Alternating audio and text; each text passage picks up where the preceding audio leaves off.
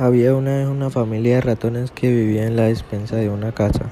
Eran felices, pero vivían con el miedo de ser atacados por un enorme gato, de manera que nunca se atrevían a salir ya que sin importar que fuera de noche, ese terrible gato siempre les vigilaba.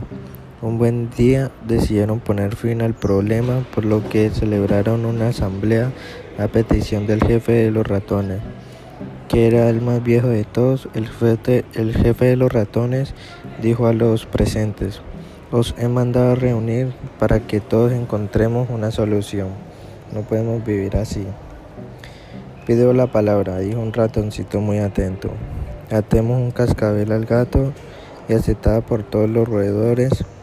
En grandes aplausos y felicidad con el cascabel estarían, estarían salvados porque su campanilleo avisaría de la llegada del enemigo con el tiempo para ponerse a salvo. Un jefe para luego decir, queda pendiente una cuestión importante, ¿quién de todos le pone el cascabel al gato?